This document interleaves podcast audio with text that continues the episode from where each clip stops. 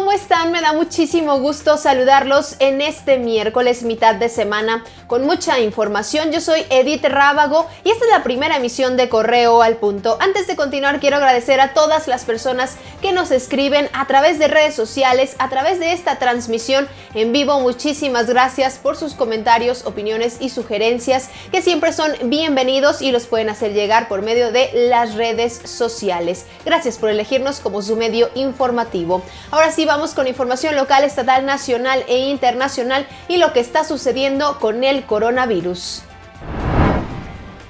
Tras más de 50 horas de trabajo en diferentes turnos y más de 300 personas que trabajaron en el rescate, a las 11.30 de la noche de ayer se logró la extracción del cuerpo de una fosa de un aproximado de 13 metros de profundidad en León.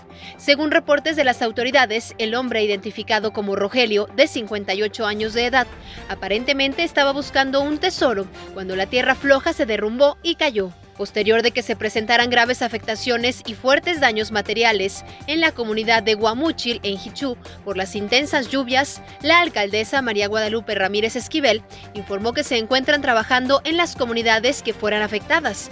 Detalló que han implementado los programas de empleo temporal, han entregado despensas y materiales de construcción para las viviendas dañadas. Olga Sánchez Cordero, titular de SEGOP, acusó que algunos estados los códigos civiles son discriminatorios e inadmisibles contra las mujeres, porque en el caso de orfandad de menores, cuyas madres sufrieron feminicidios, son los padres del victimario a quienes se les otorga en primer lugar la patria potestad y la custodia.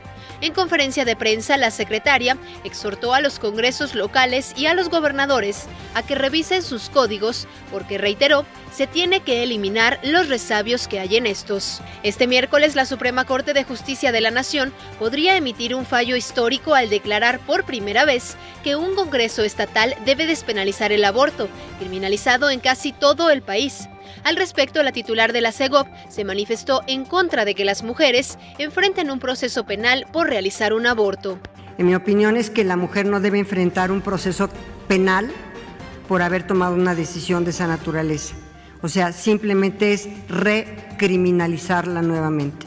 Entonces, para mí, el hecho de que una mujer enfrente un proceso penal por una situación de esta naturaleza es, en mi opinión, algo inadmisible. Entonces, yo estaría totalmente de acuerdo con la ponencia del señor ministro Juan Luis González Alcántara Carrancá, que establece para el Estado de Veracruz esta situación. Lo invito a que se quede conectado e informado con nosotros a través de redes sociales. Nos encuentra en todas, Facebook, Twitter, Instagram, YouTube como Periódico Correo. Nuestra página web es periódicocorreo.com.mx. Y también quiero invitarlo a unirse a nuestro canal de Telegram, en donde día con día tendrá todas las noticias de Periódico Correo en su teléfono celular de manera gratuita y es muy fácil, solamente descargue la aplicación, busque nuestro canal como Periódico Correo y listo.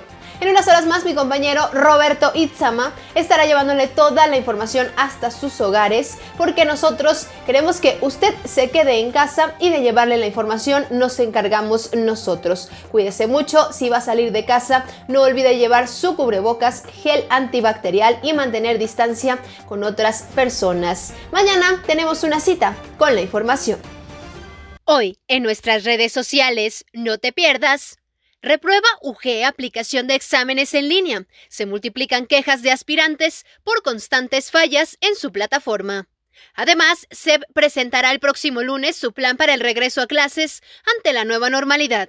Mantente conectado e informado en Correo al Punto.